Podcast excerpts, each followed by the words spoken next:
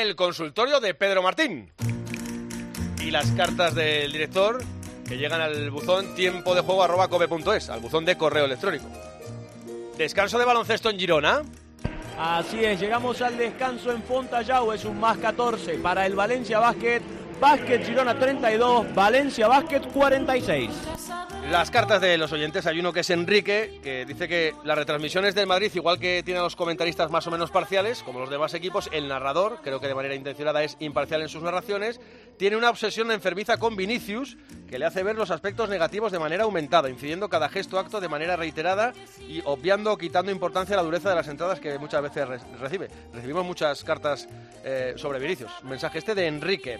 Hay otro que es de Raquel, que dice, cuando escucho la presentación que hace Pepe del programa Tiempo de Juego, siempre me pregunto, ¿de verdad que Andrea Pelay y Gema Santos solo son las chicas de Tiempo de Juego? Yo las escucho hablar de forma especializada, así que seguro que Pepe puede darle una vueltita y encontrar una palabra que defina mejor su tarea. Estamos en ello. Está aquí el secretario de Estado para Asuntos de Pepe, que Jorge Armentero, Sol Armentero, muy buena. Buenos días. Estamos en ello, ¿no? Estamos en ello. ¿Estamos trabajando en ello? Porque, porque sí, ¿eh? porque Pepe entiende que esta queja puede tener Sí. recorrido. De hecho, lo hizo público el otro día también. Eso es, o sea que estamos en vías de solución y vamos a ser mucho más efectivos que, que un gobierno regional, autonómico o nacional, se lo prometo.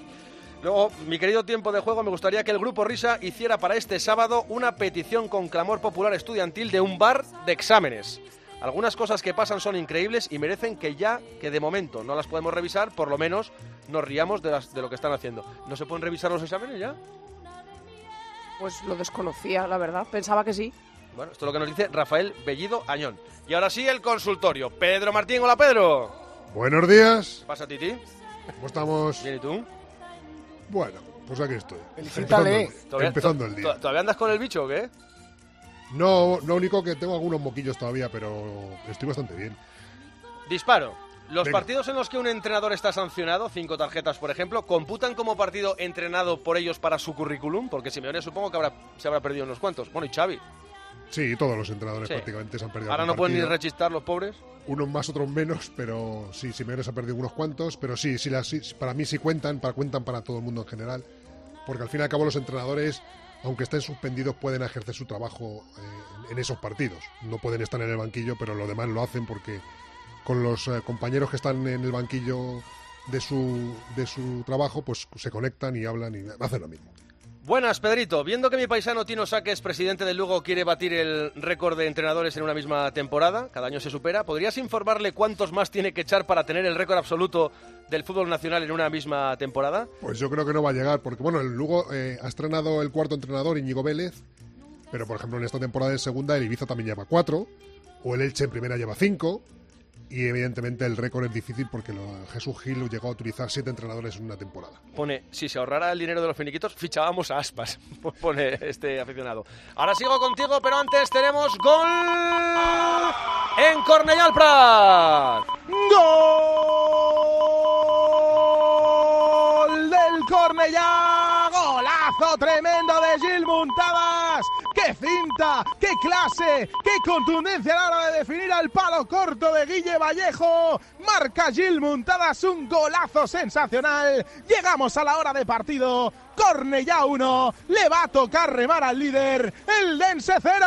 Otro líder que pierde, el del grupo segundo también pierde como pierde el Alcorcón en el grupo 1. Esto es bueno sobre todo para el Castellón, que es el que de ganar se quedaría más cerca ahora mismo del Eldense. El Eldense 51, Castellón tiene 44. Si gana su partido, se quedaría con 47. Lo mismo que la Morevieta, que lo ha tenido que aplazar por el fallecimiento de uno de sus directivos. Volvemos al consultorio. Por cierto, qué guay está la Primera Federación, lo como se llama la categoría esa.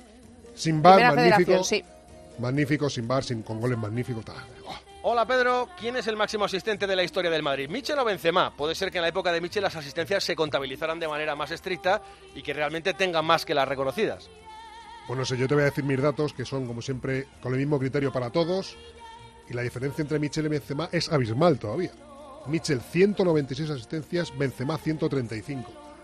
Así es que no sé quién puede afirmar que Benzema es el máximo asistente del Madrid, porque, por ejemplo, entre otras cosas, nadie ha contado las asistencias de Gento, que seguramente incluso son más que las de Michel. Es que Michel Así- puso muchas, ¿eh? A Hugo Sánchez, eh, bueno, del, del, del pichichi aquel histórico de Hugo Sánchez con remates al primer toque, igual la mitad son a pasa de Michel. Hombre, la mitad no, porque se- serán 19, pero 10, 12, 14 fácil. Y sí, Mitchell, pues 196, ¿para qué vamos a decir nada más? Vale.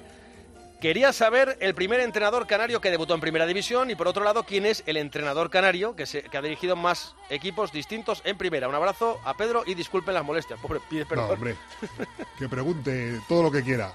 Eh, el primer entrenador canario fue Hilario, un jugador de fútbol famoso de los años 30 y 40, que luego se hizo entrenador y entrenador del Deportivo por primera vez en Primera División en la temporada 46-47. Y el entrenador canario que ha dirigido a más, a más equipos diferentes en Primera es Rosendo Hernández, otro jugador histórico canario, que dirigió al Córdoba, al Elche, al Betis y a Las Palmas.